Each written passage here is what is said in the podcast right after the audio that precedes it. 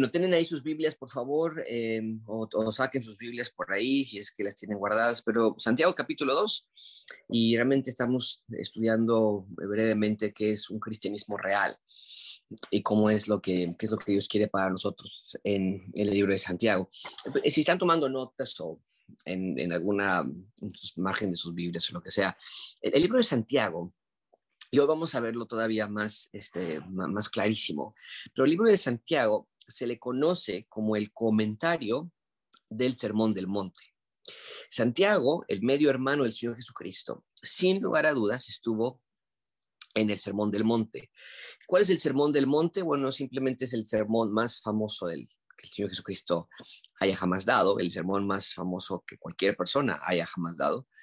Eh, aunque hubo otros discursos que, y no es como que estamos rankeando las palabras del Señor Jesucristo, ¿ok? Pero me refiero que el, Sermón del Monte es una de las predicaciones más famosas que cualquier persona haya escuchado.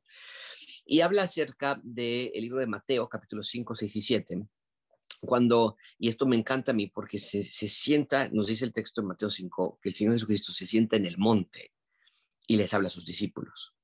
Y cuando el judío escuchaba la frase monte, él pensaba en un solo monte, el monte más importante que existió en la historia de los judíos, que es el monte Sinaí, donde recibieron las diez eh, mandamientos, las tablas de la ley. Y cuando nos dice el Señor Jesucristo, que cuando dice Mateo que el Señor Jesucristo se sienta en el monte, es como una conexión de nuevo con esa primera ocasión en la que Jesús, en la que Dios dio las, los diez mandamientos. Y ahora, de nuevo, en el monte, les va a dar otros nuevos mandamientos. Es, una, es lo que nosotros llamamos como la nueva constitución del ciudadano del reino de Dios. Si en Sinaí era la constitución del ciudadano del reino de Dios a través de Israel, ahora en el monte del, del, sermón va a ser la constitución del ciudadano del reino de Dios a través de Jesús, no a través de Israel, pero a través de Jesús. Entonces hay una conexión muy hermosa ahí.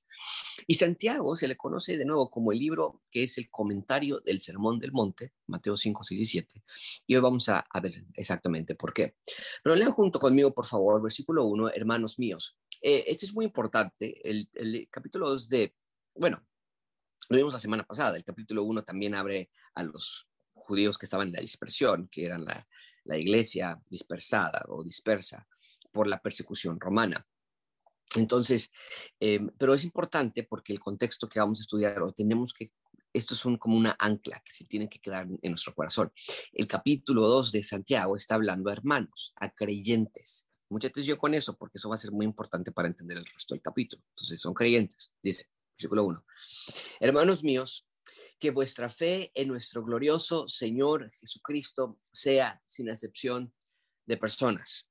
Ahora, ¿qué quiere decir esto? No está diciendo que nuestra fe para ser salvos tiene que ser sin excepción de personas. Nuestra fe no tiene nada que ver con otras personas. Cuando nosotros decimos que alguien ponga su fe en el Señor Jesucristo, eh, cuando que creas en el Señor Jesucristo, que te arrepientes de tus pecados y que tengas fe en que Él te va a perdonar, esa es una, la llamamos nosotros una fe salvífica. Lo que está diciendo aquí Santiago es a los hermanos que ya son creyentes, les está diciendo que su fe, que, su, que el todo de su cristianismo, que, que la manera de vivir sea íntegra, sea sin acepción de personas, sin elevar, la idea de acepción de personas es elevar a unos sobre otros. Ya desde el inicio, entonces, me deja pensar, por ejemplo, eh, y ahorita vamos a ver la aplicación que Santiago le da, y por eso es muy importante que esta serie se llama, o esta, esta serie, estas clases de los miércoles se llama Cristianismo Real. Me hace pensar, por ejemplo, en la em, obsesión que llegamos a tener con ciertos pastores o con ciertos individuos, ¿no?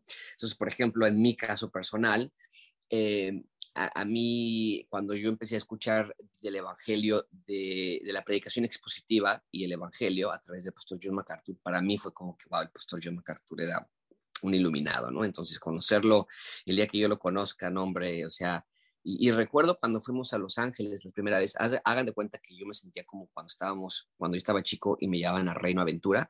No sé si recuerdan que antes de Six Flags era Reino Aventura, ¿no? Entonces yo recuerdo que, estaba ahí una, una gran roca que decía ahí piedra, este, una piedra que decía Reino Aventura.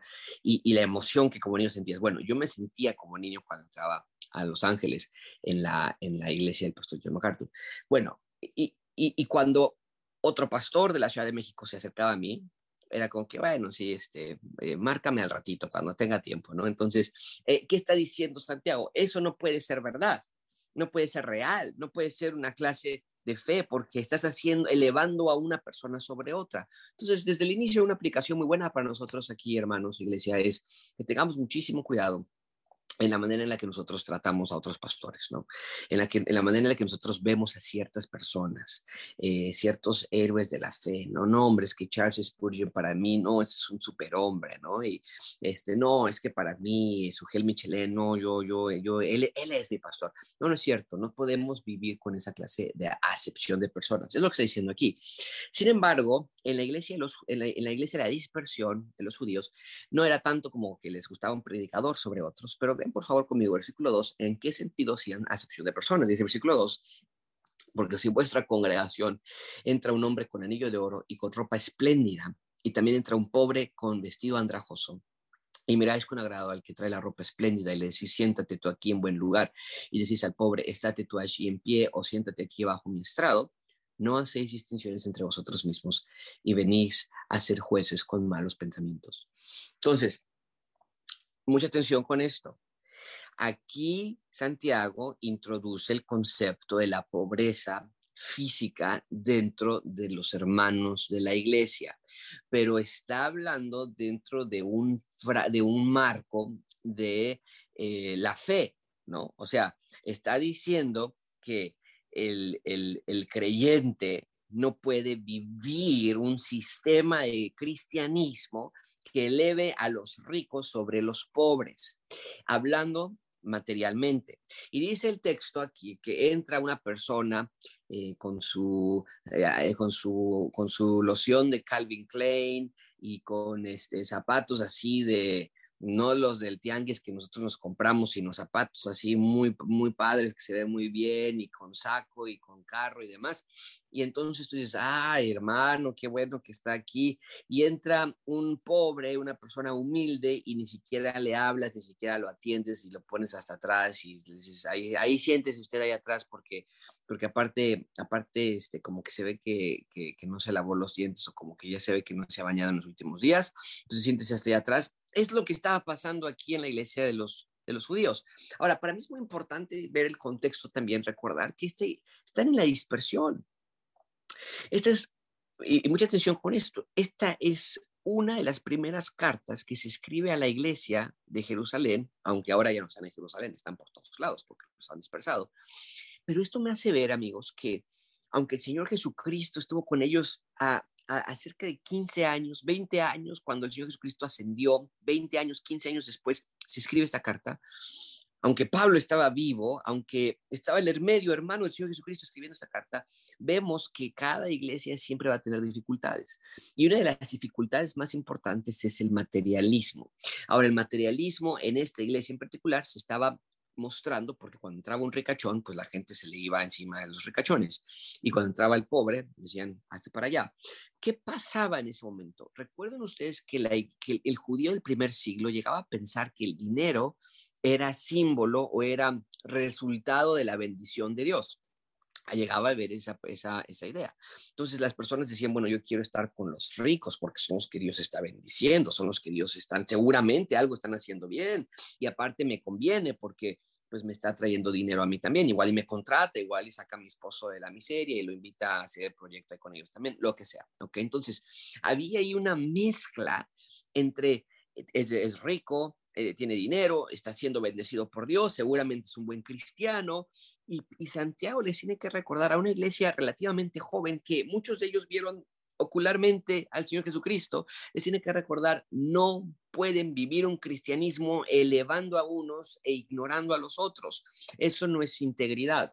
Y, para mí es muy importante marcar esto porque eh, llegamos a pensar de nuevo, tal vez no en cuestión del dinero, en nuestra iglesia eh, tal vez no tengamos eso o tal vez sí lo haya en la, en la parte de que siéntate tú aquí enfrente y ahorita menos en la pandemia, es el que como vayas llegando te vamos sentando, pero tal vez se puede expresar en diferentes maneras. ¿No? Entonces tú sí puedes llegar a ser materialista, puedes llegar a tener hambre por el dinero, querer aparentar, esto es algo que nosotros tenemos mucho, ¿no? Los mexicanos andamos con chanclas y con camisetas en la casa, pero ¿qué pasa? Vamos a Cinépolis y nos queremos poner nuestra, nuestra mejor ropa para que nos vean y para que, ¿no? Y este, hasta nos peinamos y, queremos aparentar algo que no somos. Y eso es lo que está diciendo Santiago. Eso está absolutamente mal. Bueno, a ver, antes de continuar, veo una manita alzada. Chuy, Lupita, eh, ¿tiene alguna pregunta? Ah, no, ok, perfecto. Ah, ok, estaba, está la manita alzada ahí, entonces, perfecto. No, no te preocupes, está bien. Nada más nos estabas este, diciendo hola. Perfecto, está excelente, muy bien. Bueno, seguimos entonces. Entonces, tal vez vuelvo a insistir, no es que necesariamente el problema sea que nosotros estamos aceptando a los ricos más rápidamente que a los pobres, pero sí puede ser que tal vez tú estás interesado o interesada en tu posición social, en tu comunidad, con quién te estás juntando, en tus círculos de influencia, e incluso tal vez con quién hablas después de la iglesia y, y buscas a las personas y tratas, este, eh, nunca voy a olvidar un vendedor que un día llegó a la iglesia, no, no era segunda, hace muchos años otra iglesia, yo estaba chico, yo tendría 15, 16, 16 años, eh, pero yo recuerdo claramente cómo este hombre se acercó con mi papá y le dijo a mi papá, oiga, este hermano, mi papá no era pastor en ese entonces, oiga hermano, es que yo vendo, este, vendía un producto, no, ya ni me acuerdo qué era, pero un producto caro, 30 mil pesos creo que costaba, no me acuerdo si era una, una aspiradora o algo, algo vendía, pero bueno, y mi papá pues obviamente le dice, no, pues no, no tenemos ese dinero, pero nunca voy a olvidar esta frase, le dijo, oiga pastor, oiga hermano, ¿me podría contactar con cinco otras personas? Y dijo así, que sea gente bonita como usted para que me dé referencias y pueda yo presentar mi producto. Bueno, esa frase, gente bonita, ¿a qué se refiere? Bueno, se refería a cierta clase de estatus social. Y, y, tal vez nosotros como, como cristianos, eh, tal vez tú tengas algún negocio, tal vez tú tengas algún producto que quieras vender y siempre nosotros en Gracia Guante siempre tratamos. Eh, y llega un momento en que no es posible, ¿no? A ver, este, si alguien vende algo bonito bien o me conviene, pues lo quiero comprar, ¿no? Este, un buen doctor, tenemos aquí varios doctores y claro que voy a ir con ellos, pero dentro de lo posible siempre tratamos de decir, no hay que vendernos entre nosotros porque, eh, ¿por qué? Porque puedes llegar a perder ya la mira y empezar a buscar a ciertas personas y ciertas cosas y, ya empieza a perder ahí la mira. Entonces, es lo que está diciendo aquí Santiago, no se enfoquen en lo material.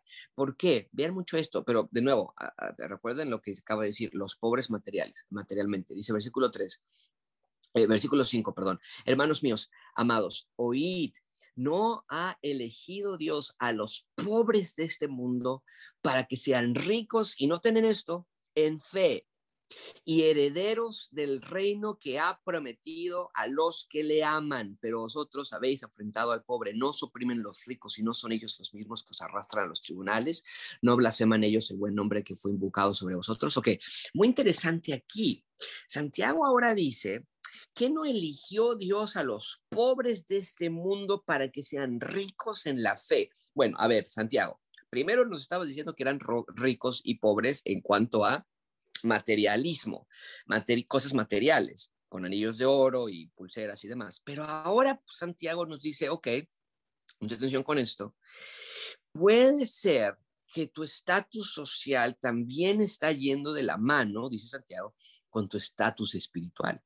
Y entonces nos dice ahora que Dios elige a los pobres de este mundo para que sean ricos en la fe. ¿A qué se refiere con eso? ¿Alguien de ustedes puede pensar en algún texto de la Biblia en el Nuevo Testamento, que hable acerca de la pobreza, de la heredar el reino de Dios y que Dios ha elegido a los pobres. ¿Alguien puede pensar en algún versículo de la Biblia que hable con estos términos de pobreza, heredar el reino de Dios, algo por el estilo? ¿Alguien puede eh, levantar su micrófono y, decirlo? ¿Alguien? Mateo 5, las bienaventuranzas.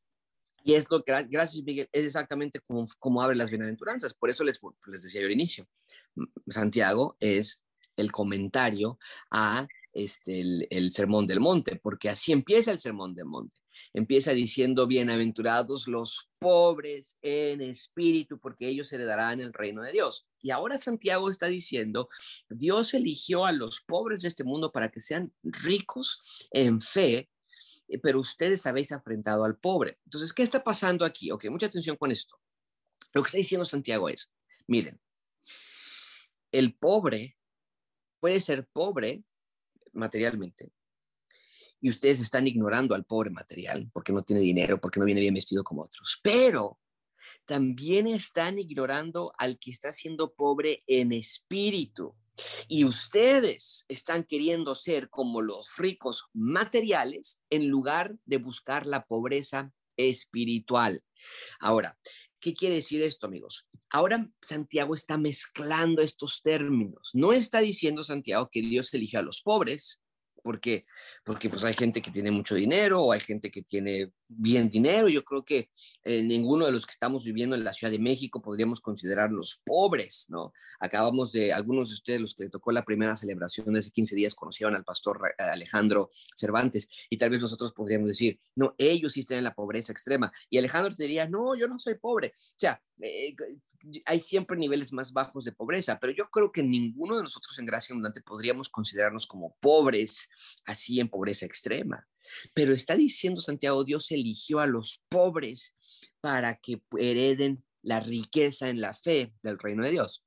Entonces, está jugando Santiago con, este, con estas palabras de decir, ustedes están buscando la riqueza material y al mismo tiempo están dejando de querer ser pobres en espíritu. Y deben ustedes recordar que el pobre en espíritu reconoce su bancarrota espiritual, reconoce su necesidad por el Señor y todo lo demás pasa a un segundo plano. Entonces, eh, yo quiero que ustedes vean eso. Amigos, eh, iglesia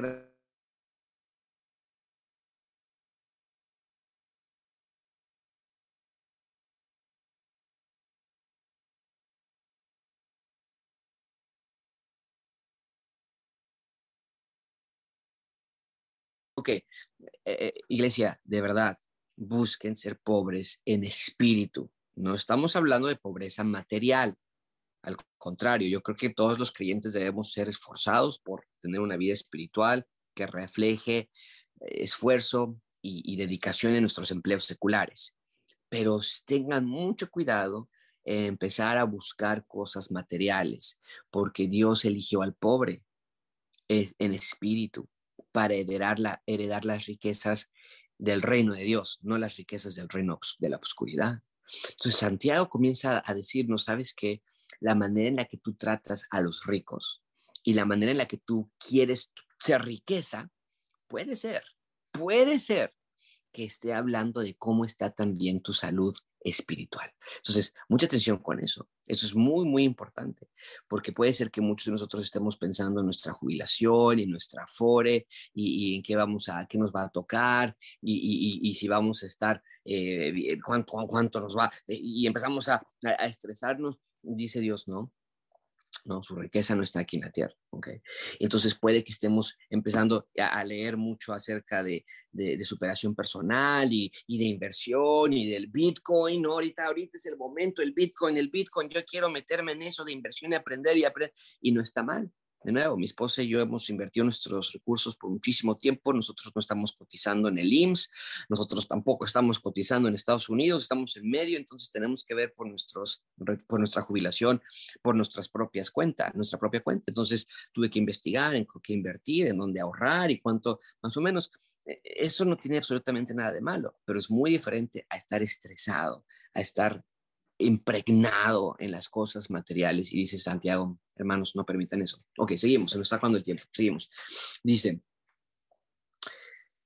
ah, ah, ah, versículo 6, ustedes han afrentado al pobre. Los ricos son los mismos que los arrastran a los tribunales. No blasfeman ellos el buen nombre que fue invocado, sobre vosotros. Si en verdad cumplís la ley, real conforme a la escritura, amarás a tu prójimo como a ti mismo bien hacéis. Pero si hacéis excepción de personas y cometéis pecado y quedáis, quedáis convictos por la ley como transgresores. Entonces, ¿qué está diciendo aquí Santiago? Está diciendo, eh, el sistema de riqueza es el que nos mete en problemas, porque son los ricos los que nos suprimen. Eh, son los ricos los que nos están buscando por, su hambre de poder, por su obsesión de dinero, son los que están aplastando a la sociedad. Eso sucedía en ese entonces, continúa sucediendo hasta nuestros días.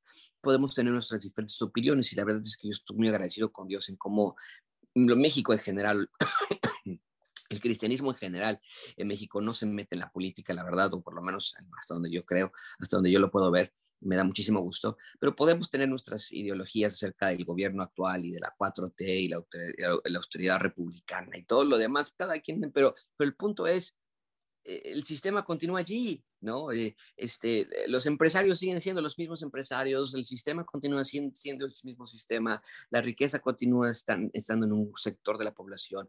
¿Por qué, dice Santiago, por qué estamos queriendo ser como aquellos que están blasfemando el nombre de Dios?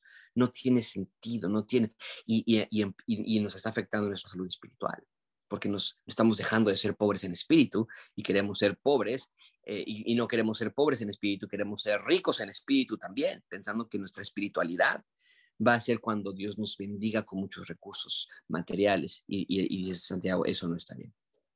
Amarás a tu prójimo como a ti mismo. ¿Y eso, eso qué es? Eso es la ley de Deuteronomio. Recuerden, los cinco primeros mandamientos de la ley de, Dios habla de nuestra relación con Dios. Los, cinco mandamientos restantes de los diez mandamientos habla de nuestra relación con nuestro prójimo. Amarás a tu Dios, los primeros cinco mandamientos. Amarás a tu prójimo, los, los últimos cinco mandamientos. Así se resume la ley de Dios. Entonces dice, dice Santiago, amen a su prójimo como ustedes mismos. Versículo 10, porque cualquiera que guardare toda la ley, pero ofendiera en un punto, se hace culpable de todos. ¿Qué quiere decir esto? Bueno, no quiere decir eh, que, que cuando nosotros cometemos un pecado, entonces ya es como si hubiésemos cometido todos los pecados, no en ese sentido. Pero es como una ventana, dice el pastor John MacArthur cuando, cuando habla de este versículo, es como una ventana. Cuando la rompes, eh, cuando le das un golpe en una esquina, todo lo demás se rompe aunque no le pegaste a las otras partes de la, ventana. Es lo que está diciendo Santiago. Cuando tú cometes una transgresión en una parte de la ley, entonces todo lo demás se, rompe porque no estás cumpliendo la esencia de la ley, que es que eh, no es de no tanto de no mates y no adulteres, y, no, sino vive justamente sea un hombre justo, una mujer justa, busca piedad. Y cuando cometes un pecado en un área y, en otra, aunque no has adulterado tal vez, o aunque no has matado a alguien tal vez, pero, pero sí has eh, tenido codicia por, por, lo que tiene tu vecino, si has tenido codicia por lo que tienen otras personas, entonces estás ya, no estás viviendo justamente, piadosamente, y entonces has roto toda la ley en ese sentido. Y, y pones ejemplo, ven conmigo versículo 11, porque el que dijo no cometerás adulterio, también ha dicho no matarás. Ahora bien, si no cometes adulterio, pero matas, ya te has hecho transgresor, de la ley. Así hablad y haced como los que habéis de ser juzgados por la ley de, la libertad, porque juicio sin misericordia se hará con aquel que no hiciere misericordia, y la misericordia triunfa sobre el juicio. ¿Qué, manera tan extraordinaria de terminar esta porción de la escritura, dice Santiago. Santiago está hablando acerca de la integridad, en nuestras vidas, que seamos transparentes, que seamos, eh, que busquemos las cosas del reino de Dios más que las cosas del reino de la obscuridad y que por lo tanto tratemos a las personas de igual manera, ¿no? Entonces va a llegar una persona em, y, y, no vas a pensar, este, eh, no sé, no sé, si yo, si yo vendo zapatos, ¿no? Y entonces llega alguien y, y ¿qué es lo primero que mis ojos quieren ver? A ver qué zapatos traes puesto la persona y, ay, oye, mira, aprovechando, hermanito, que mira, veo que tus zapatos ya te quedan apretados, mira, tu dedo hasta se ve todo hinchado, ¿de qué número calzas, no? Entonces empiezas a buscar ese tipo de cosas y, y dice Santiago, no hagan eso, busquen las cosas del reino de Dios y no vean a las personas con un signo de, pesos o un signo de dinero. Pero vean cómo dice, dice Santiago, termina esta porción, dice, así hagan y así hablen, sean transparentes, sean, hablen con, con, con el deseo de querer ser justos. ¿Por qué? Dice, porque ustedes tienen que vivir como los que habéis de ser juzgados por la ley de la libertad. ¿Qué quiere decir esto? Mucha atención.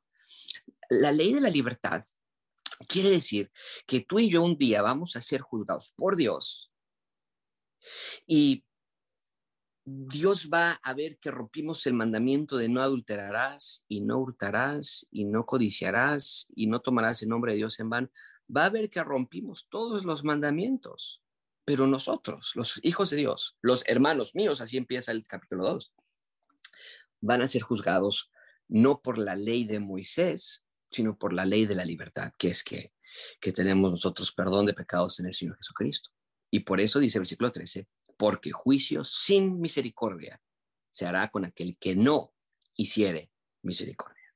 O sea, cuando llegue el momento del juicio, en la presencia de Dios, no se le va a dar misericordia a la persona que no en su vida evidenció que recibió misericordia también.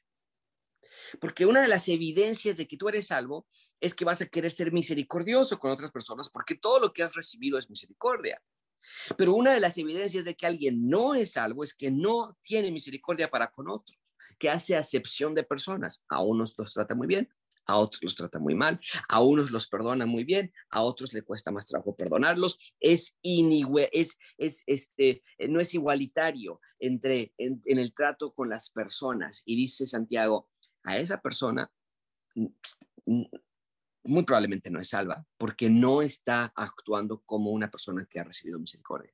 Pero, punto y coma, dice el versículo 13, termina el versículo 13 diciendo, la misericordia triunfa sobre el juicio. De nuevo, aquellos que nosotros seamos juzgados y que nos encontremos culpables de todos los puntos de la ley que hemos roto, la misericordia va a triunfar sobre eso, porque tuvimos la misericordia que Dios nos dio. Entonces, eh, pensamos en eso. Bueno, ¿alguna pregunta hasta aquí? Yo creo que no vamos a acabar todo el capítulo, pero vamos a empujar hasta lo que más que podamos. ¿Alguna pregunta un comentario, hermanos? No veo todos los cuadritos, entonces ustedes nada más desbloqueen su teléfono en caso de que haya alguna pregunta o algún comentario. Ok, seguimos. Versículo 14 dice, hermanos míos, de nuevo, tenemos aquí otra sección porque vuelve a hablar al destinatario, al receptor de este libro. Entonces, empezamos una nueva sección donde va a hablar ahora acerca de algo muy importante que va de la mano con lo que acaba de decir tu vida debe dar evidencia de que has recibido misericordia porque tú eres un creyente. Por lo tanto, dice Santiago en el versículo 14, hermanos míos, ¿de qué aprovechará si alguno dice que tiene fe y no tiene obras, podrá la fe salvarle? Este es un gran versículo, eh, es, un, es, un, gran texto que, llega a ser confundido muchas veces y, y, la gente entonces se espanta, ¿no? Y dice, pero espérame, o sea, eh, eh, eh, la, fe no es, la salvación no es por obras. Y aquí Santiago parece como que dice que, la fe no te puede salvar. La fe no te puede salvar, las obras es lo que te va a salvar o, es parte de. Y, la Iglesia Católica también diría, claro, claro que sí, las obras son parte de. ¿Y, y, qué está diciendo Santiago? Santiago, no, recuerda, estamos viniendo de integridad, de transparencia, de equidad, de congruencia. Lo que dices debe debe eh, ser congruente con lo que haces. Entonces, si tú dices que eres pobre en espíritu y que, y que encuentras tu bacarrota espiritual, ¿por qué tratas al rico como si fuera Dios? Eh, o sea, hay, incongruencia. En esa misma tangente, ahora pa, Santiago le está diciendo, ¿de qué aprovechará si alguien dice que es salvo, pero no hay, no hay evidencia de esa salvación en su vida?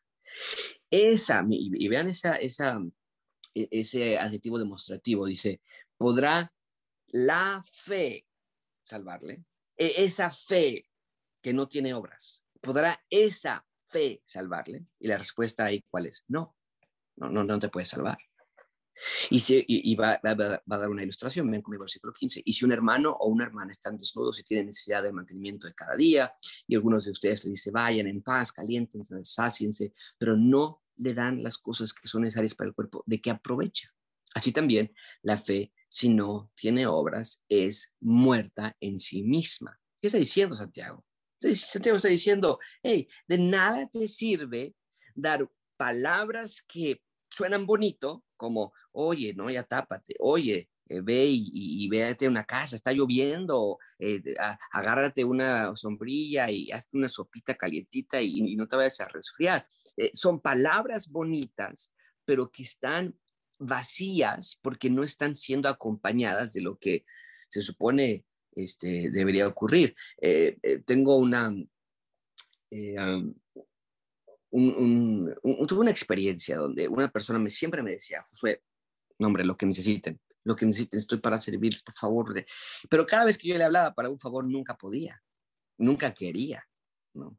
Oye, es que sabes que necesito un consejo, podríamos vernos para desayunar. No, no puedo, estoy súper ocupado. Oye, necesito que me eches la mano con este libro que estoy escribiendo y, y, pues nada más dale una leída y, ayúdame. No puedo, no puedo, la verdad no puedo. Entonces empecé yo a, a pensar, ok, se oye muy bonito, ¿no? Quedas muy bien cuando dices cualquier cosa que necesites, háblame. ¿eh? Ah, ok, perfecto. Oye, fíjate que no, no, no, no, esto ahorita no puedo. O sea, hay una incongruencia.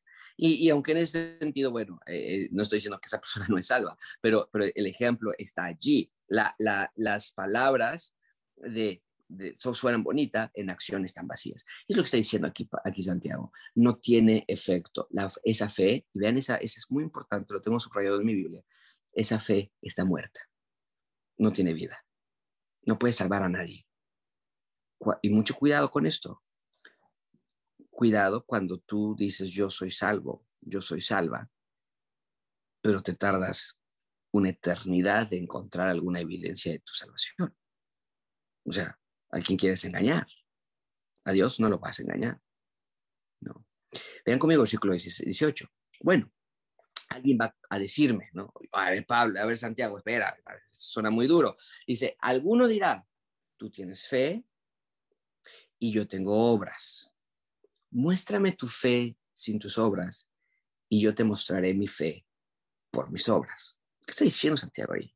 Bueno, puede haber que puede haber alguna persona que diga, eh, tú tienes fe, tú eres creyente y, y, aquí están las obras por separado. Puede haber un paquete que estén en dos diferentes secciones.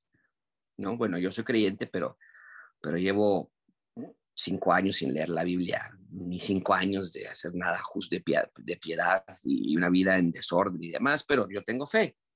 Y tú tienes las obras porque pues tú eres, estás muy metido en las cosas de Dios, ¿no? La verdad, tú, sí, mis respetos. No, hombre, qué barbaridad contigo.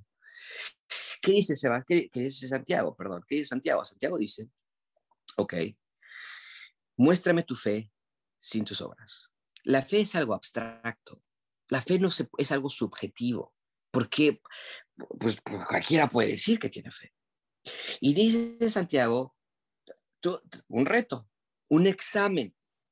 Mm, tráeme tu fe, sin tus obras, porque no las tienes. Y yo te voy a mostrar mi fe. Y la única manera de que yo pueda mostrar mi fe es a través de lo que está en mi vida, de lo que yo hago. Entonces, ¿cuál es el reto para la persona que está sacando esta, esta idea? de que, bueno, yo sí estoy salvo, pero pues es que la verdad es que ando medio, medio desorientado, que me, me, aparté, me aparté del Señor. ¿Qué, qué, ¿Cuál es el reto? Ok, tráeme tu fe. ¿Y qué pasa para muchos de nosotros? Pues les, llevamos el certificado de bautizo, les llevamos en mi Biblia, que ahí, ahí dice en, la primera página que eh, en, el año 1973, cuando yo tenía un año y seis meses, de edad, yo acepté al Señor Jesucristo en mi corazón. ¿no? E, eso es lo que sucede. ¿no? Es que yo un día en una conferencia me sentí así algo en mi corazón y pues yo ese día el Señor me habló y ya, de ahí, ahí yo sé que soy salvo. Y dice Santiago que muéstrame tu fe. ¿Y cuál es la respuesta? No, no puedo. No puedo, porque no hay obras que acompañen tu fe. Esa es la gravedad del asunto. Esa es la seriedad. Esa es la realidad. Y nos es muy fácil cerrar la Biblia y decir, no sabes que este, yo, yo mejor nada me quedo con Juan 3:16 porque de tal manera amó Dios al mundo que ha dado su Hijo infinito que todo aquel que crea se va a ir al cielo. Eh, y con eso hasta ahí yo me quedo porque esto es demasiado confrontativo, pero eso está bien. Tenemos que ser confrontados por la palabra de Dios. Ahora, vean conmigo el versículo 19. Tú crees que Dios es uno, bien haces, también los demonios creen y tiemblan. Mas quieres saber, hombre, vano, que la fe sin obras es muerta. No fue justificado por las obras Abraham, nuestro padre, cuando ofreció a su hijo Isaac sobre el altar. No es que la fe actuó juntamente con sus obras. Ahí está el punto. Santiago no está diciendo, porque, eh, porque Pablo nos dice, eh, o, Hebreos nos dice más bien, que Abraham creyó y le fue contado por justicia. Fe. Y eso fue lo que le salvó. Aquí dice Santiago, bueno, sí, sí, sí, sí, creyó y le fue contado por justicia, pero porque tenía a su hijo en el altar a punto de asesinarlo. O sea, no, no es nada más que creyó y que y, ya eso fue lo, sino la manera en que nosotros podemos ver a través de las escrituras que Abraham creyó es porque tenía el cuchillo listo para matar ya a Isaac. Entonces su obra es la que demostró que la fe estaba ahí presente. Es lo que está diciendo Santiago. No está diciendo que necesitamos hacer obras para ser salvos. Entendemos que no. Pero está diciendo Santiago que la única manera en la que tú puedes tocar tu fe es a través de las obras que hay en tu vida. Y para muchos de nosotros tal vez son frutos muy pequeños, muy inmaduros, pero están ahí Y eso es bueno, que continúen creciendo. Entonces, para algunos de nosotros son, son frutos escasos y ya ha habido muchos años en que, o tiempo, meses, en los que te ha costado ver a frutos en tu vida, el fruto del Espíritu, a eso nos referimos. Eh, pero para algunos de nosotros tenemos que ser honestos y tendremos que decir, no, yo, yo no tengo fruto, nunca lo he tenido. Yo nunca he tenido gozo en mi corazón, yo nunca he tenido temor de Dios, yo nunca he tenido una intimidad con el Señor, yo nunca he tenido un hambre por su palabra, yo nunca, nunca una vida moral es la que he tenido, pero no, y, tendrás que ser honesto. ¿Y qué tienes que hacer ahí? Lo, que yo, lo mismo que yo hice cuando tenía 20, ah, 22 años de edad y me, y me, y me fui confrontado con este texto, este, eh, eh, fue un golpe tan fuerte para mí que yo decía, es que, pero entonces que no soy salvo, o sea, pues, yo, yo, mi vida, ¿qué hago? ¿Qué hago? Me, puse de rodillas y le pedí al Señor Jesucristo que me salvara y me arrepentí de mis pecados y Dios sobró mi corazón para que haya frutos en mi vida. Eso es lo que hacemos, te arrepientes, te arrepientes genuinamente. No es para que estés en una crisis existencial y que, oye, pero entonces me engañé todo este tiempo. Mira, no nos vamos a meter en eso, ¿no? Pero, pero sí tenemos que tomar en cuenta lo que está diciendo Dios dos minutos más, dice, em, y se cumplió, eh, versículo 23, eh, ¿dónde nos quedamos? Versículo 22, no ves que la fe actuó juntamente con sus obras y que la fe se perfeccionó por las obras. Y se cumplió la escritura que dice, Abraham creyó y le fue contado por justicia, fue llamado amigo de Dios. Vosotros veis, pues, que el hombre es justificado por las obras y no solamente por la fe. De nuevo, mucho cuidado, porque aquí diríamos, hijo, es que Santiago, ¿cómo se metió en problemas? ¿Cómo se le ocurre decir eso? Y Pablo está a los romanos les dice, no es por obras, es por fe. ¿Qué está diciendo Santiago? No está diciendo nada extraordinario. Está diciendo que el Señor Jesucristo nos enseñó, si me amáis, guardad mis mandamientos, ¿no? O sea, está la fe y las obras acompañan la fe. Entonces, eh, dice, no solamente por la fe, Aquí, aquí está diciendo ese no solamente, está diciendo no solamente por el decir que tienes fe, sino es la clase de fe que claro se expresa verbalmente, desde luego, pero que también va acompañada de un resultado visible en tu vida. Versículo 25 da otro ejemplo, así también la ramera Raab no fue justificada por obras cuando recibió a los mensajeros y los envió por otro camino, porque como el cuerpo sin espíritu está muerto, así también la fe sin obras está muerta. Esto es increíble. Esto es, muy serio. Eh, tú no le pides a un, no, no es a un funeral. Sería muy irrespetuoso, muy irreverente. Que estás en un funeral, la familia está muy triste y está el, la caja del ataúd y demás, y te acercas y le dices, oye, ¿por qué no sale a saludar a los invitados? ¿no? El difunto. O sea, qué grosero, ¿no? Sería muy reverente. O sea, te darían una cacheta, sacarían de ese lugar. ¿Qué te pasa? Es una mala broma, ¿no? No, de buena onda, es que estamos aquí, ni siquiera nos quieren saludar. No hay expectativa alguna, porque es un cuerpo sin espíritu. Dice Santiago, tampoco creas que hay expectativa alguna en alguien que dice tener fe, pero que no tiene obras. No hay expectativa en por qué, por qué no puedes leer tu Biblia, por qué no puedes ah, amar a tu esposa bíblicamente, por qué no puedes vivir una vida que agrade a Dios, porque no hay expectativa no tienes vida. ¿ok? Entonces, ahora, habiendo dicho esto, pues nos cerramos muy, muy rápidamente. Sí quiero hacer algo muy claro. De nuevo, aquí muchas personas, híjole, dicen, tengo una crisis existencial, es que yo sé que leo Biblia, pero no la leo todos los días, tres horas al día, y a veces la leo cinco minutos, entonces creo que no soy salvo. Ey, ey, mucho cuidado con eso. Dice, decía Arcis Sproul, amas al Señor Jesucristo. Eh, es tu deseo amarle, es tu deseo seguirle, ok, eres algo entonces. Es una manera muy simple de, hablar de esto, pero el punto es este. Hay momentos en tu vida en los que tú claramente puedes ver al Espíritu Santo obrando. Hay, hay etapas en tu vida en las que tú puedes ver claramente fruto del Espíritu. Hay etapas en las que no, claro, pero hay etapas en las que tú puedes ver, Dios está limpiándome, Dios está transformándome. Yo antes yo no hablaba así, antes yo respondía más grosero, antes, y, y, y luego caes, claro, pero pero si puedes ubicar esas etapas en tu vida, entonces quiere decir que Dios está obrando en ti, quiere decir que Dios está trabajando en tu vida. Ahora, esposos, esposas, papás, hijos, por favor, no vayan a ocupar esto como una herramienta para, para andar acusando a tu esposo, a tus hijos, ¿no? Se me hace que tú no eres salvo, ya viste, mira, por eso tu hija me gritas así, porque tú no eres salva. Nunca ocupemos las escrituras el, eh, el que no es algo tal vez es otro, porque anda ahí ocupando la Biblia como espadazo, ahí andando tratando de dar golpes a otras personas. Eso es muy horrible. No, no pensemos en eso. Si realmente estamos pensando en lo que estamos diciendo, eso sería terrible. Si realmente nuestra esposa, nuestro esposo, nuestros hijos no son salvos, sería muy horrible. No lo ocupes en el momento que estás enojado. Yo creo que tú ni eres algo, ¿ok? Pero eh, pero, pero sí tenemos que ver, si hay episodios en nuestras vidas donde sí podemos decir, no, yo sé que Dios me está transformando. ¿Quién, de nosotros puede decir, yo ya nunca me he enojado o yo ya me, Dios, yo ya evité? Nadie, nadie. Pero sí tenemos que ser honestos en que algunos de nosotros sí tendremos que decir, no, pues es que la verdad, yo, yo siempre me he enojado, yo más bien nunca me he dejado de enojar yo, yo más bien nunca he dejado este pecado, yo, yo más bien nunca he dejado estos pensamientos, yo, yo más bien nunca ha habido un momento en mi vida en el que yo haya dejado este pensamiento, este, esta actitud, este deseo, nunca en mi vida ha existido, ah, ahí sí cuidado, ahí sí cuidado, ¿no? Pero si es al revés, en lo que no, yo sí, o sea, yo sí hay momentos en mi vida en los que Dios está obrando, eso es una, es una gran... Eh, este síntoma. Entonces, eh, eh, que Dios obre en sus corazones, que Dios les dé sabiduría, eh, y, que Dios ponga ese deseo en, sus vidas, de, tener una vida activa, ¿no? Este, de tener una vida que no está en la línea, ¿no? O sea, que, bueno, yo por lo menos sí leo mi Biblia una vez al mes. ¿Eso cuenta para ser salvo? Oye, a ver, o sea, no, por ahí no es la onda, o sea, no, no es a, ¿qué, ¿qué, tanto tengo que hacer para allá, para yo quitarme a eso de que la salvación. No, al contrario, eh, no es, eh, amigos, recuerden, la salvación no es una, un seguro de vida, ¿no? Que, cuando te mueras, por lo menos ya no voy a preocupar. La salvación es un estilo de vida que comienza ya, no es para después, ¿ok? Bueno, alguna pregunta antes de dejarlos ir a su, al tiempo de oración eh, y comparten sus oraciones, compartan ahí Paco, Miguel, este, eh, algunos otros comentarios o preguntas que puedan hacer, pero alguna, alguna pregunta antes de, antes de irnos al grupo. Sé que es un texto pesado, es un texto este, fuerte, ¿no? Este, eh, con, muchísima eh, eh, importancia, como cualquier otro texto, pero este texto es, crítico porque habla de la salvación. ¿Alguien que tenga alguna, alguna pregunta?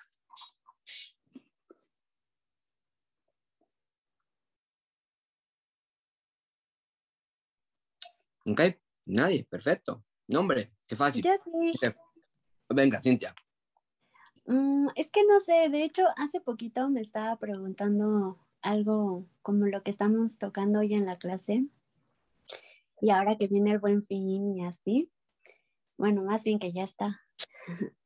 eh, o sea, estaba pensando en mm, cómo sería un mundo, o sea, no que fuera como perfecto, ¿no?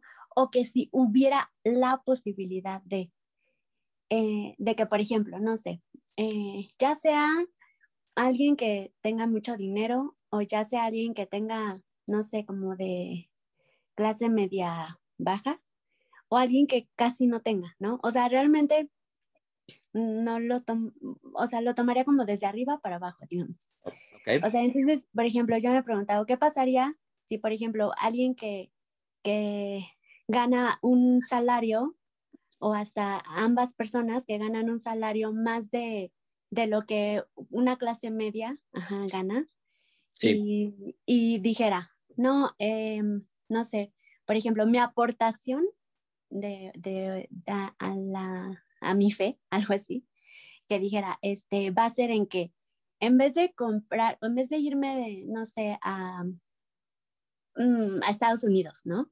O, o, en vez de irme a... No, no me la quieras echar, eh, Cintia, porque ah. nosotros estamos en Estados Bueno, a ver luego. O de irme, no sé, X, de viaje, ajá, Acapulco, ¿no? Ahí, a Punta Diamante, yo qué sé. Este, lo voy a, o sea, o al menos la mitad, eh, la voy a repartir a los pobres, ¿no? O sea, pero, y que por ejemplo, que alguien de la clase media dijera, eh, no, pues en vez de comprarme el iPhone a 24 meses, eh, me voy a comprar, yo qué sé, uno más baratito que cuesta la mitad y la otra mitad eh, la voy a, dar como a, un orfanato, ¿no? o sea, que, así sean como 5 mil pesos, ¿no? Más o menos serían, más o menos algo así, ¿no? Y entonces así, o sea, yo estaba preguntando como por niveles.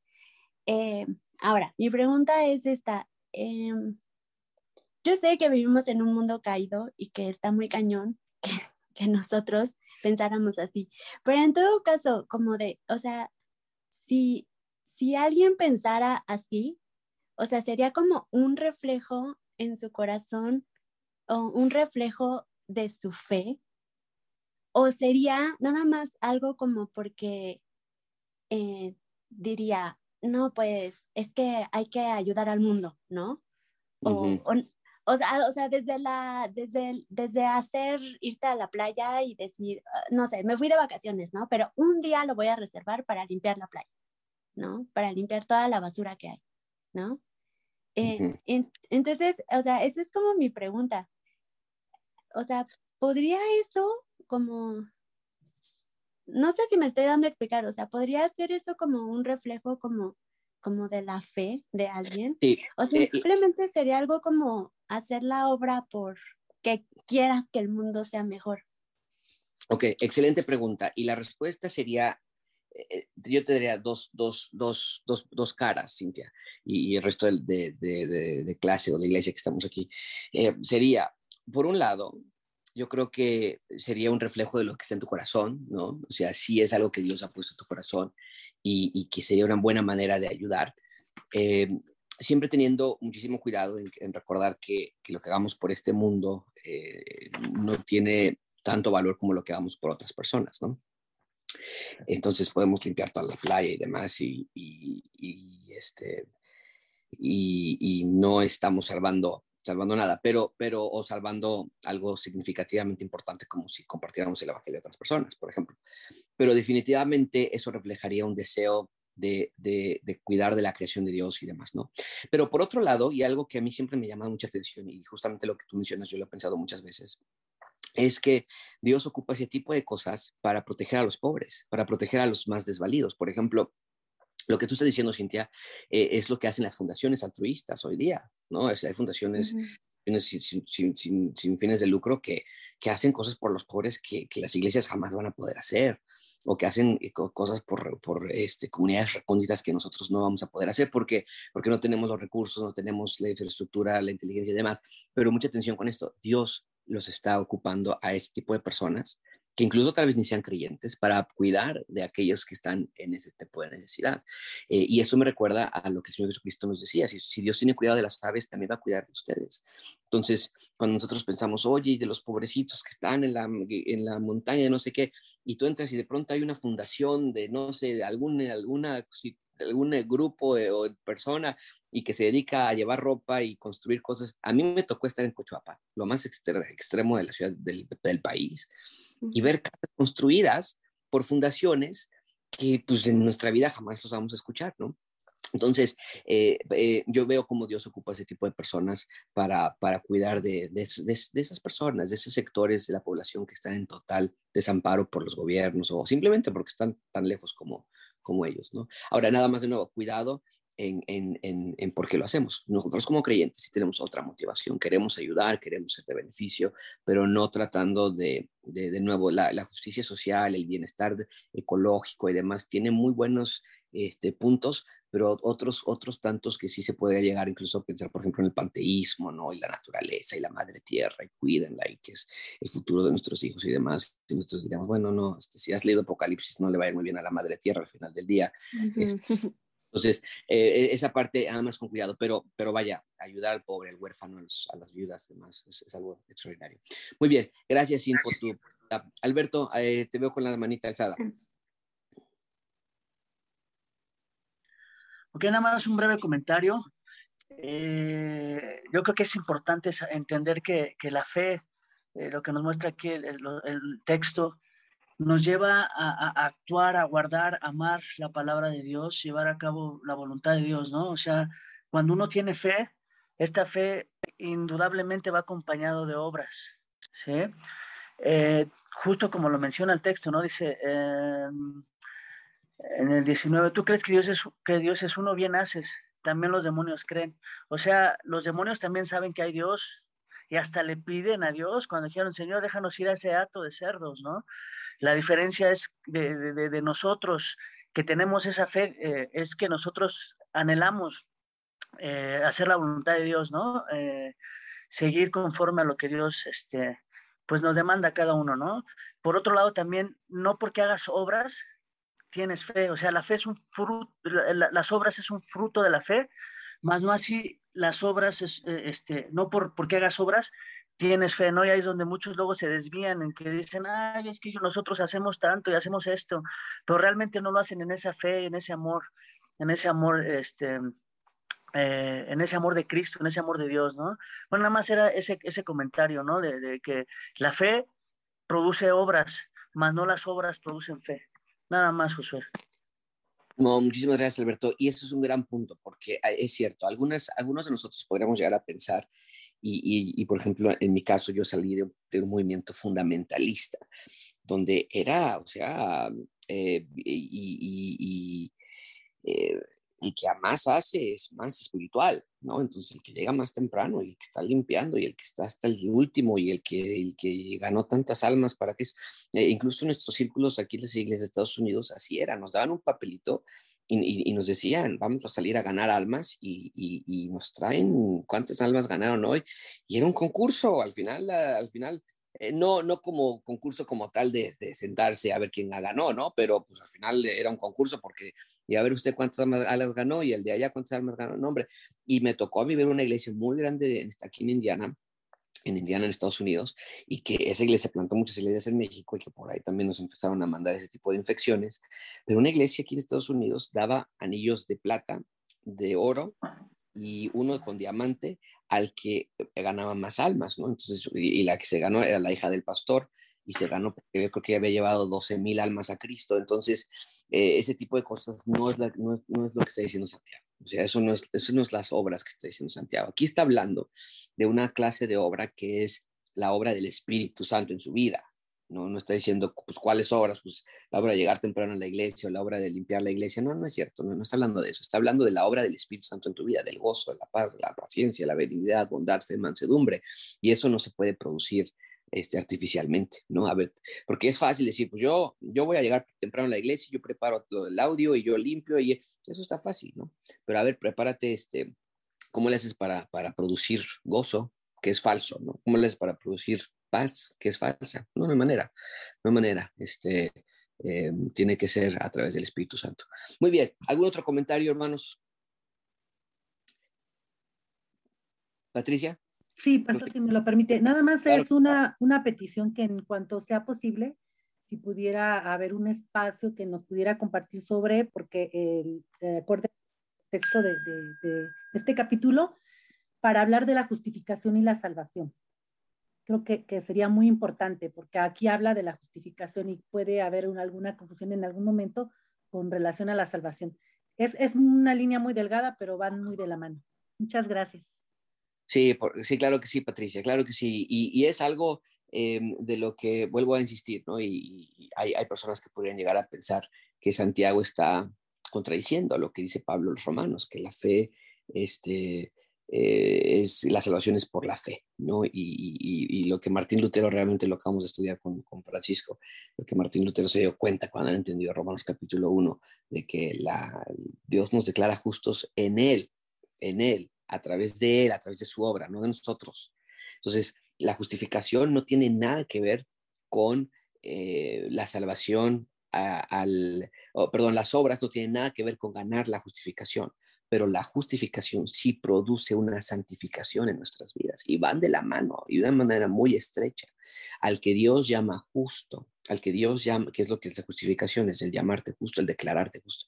Al que Dios declara justo, entonces comienza un proceso de santificación en su vida que debe de producir obras, que debe producir una evidencia de su salvación. Claro que sí, lo podemos entrar a más detalle después. Ok, ¿algún otro comentario? Se nos está acabando el tiempo, ya nos va a dar tiempo de irnos en, grupos pequeños, Paco, pero cerramos con una oración ahorita. Y, y, lo tomamos, voy a ser más breve la próxima semana, primero Dios. Eh, pero algún otro comentario, algún otro este, eh, pregunta, hermanos. ¿No? Perfecto, muy bien. Ah, ok, sí, Mike, adelante.